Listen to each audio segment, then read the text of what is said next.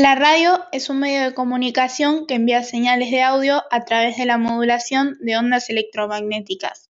Este es inalámbrico y no requiere un medio físico. La historia de su creador y origen es complicada. La radio fue creada a partir de teorías de James Clerk Maxwell y Heinrich Hertz. Luego, el estadounidense Nikola Tesla, a partir de lo anterior, crea un sistema que vendría a ser una radio algo prematura.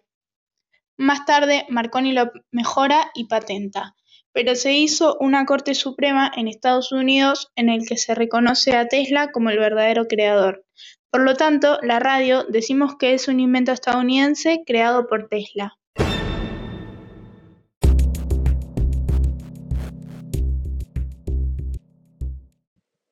Para empezar, debemos saber que las transmisiones de radio oficiales comenzaron en 1910 y en Argentina diez años más tarde.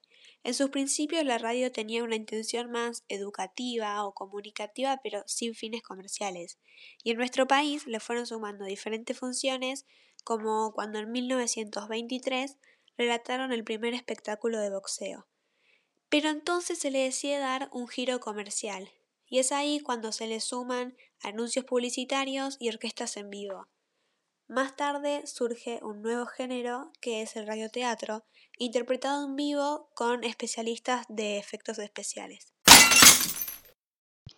Claro, Sofi, como vemos, en Argentina, entre 1922 y 1926, la radio comenzó a ganar popularidad ya que cada vez comenzaban a transmitir más cosas y con el surgimiento en 1929 del radioteatro provocó que su auge sea en la década del 30 con 23 emisoras en el país.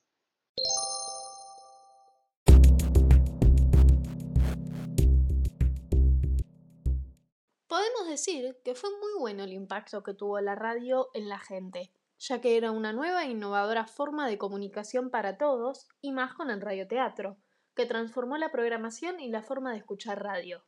Se convirtió en uno de los principales entretenimientos familiares. En este se escuchaban las noticias, resultados deportivos y radioteatros, y todo de manera gratuita. Por otro lado, la radio permitía que el hombre y la mujer tuvieran un momento de recreación en su vida cotidiana.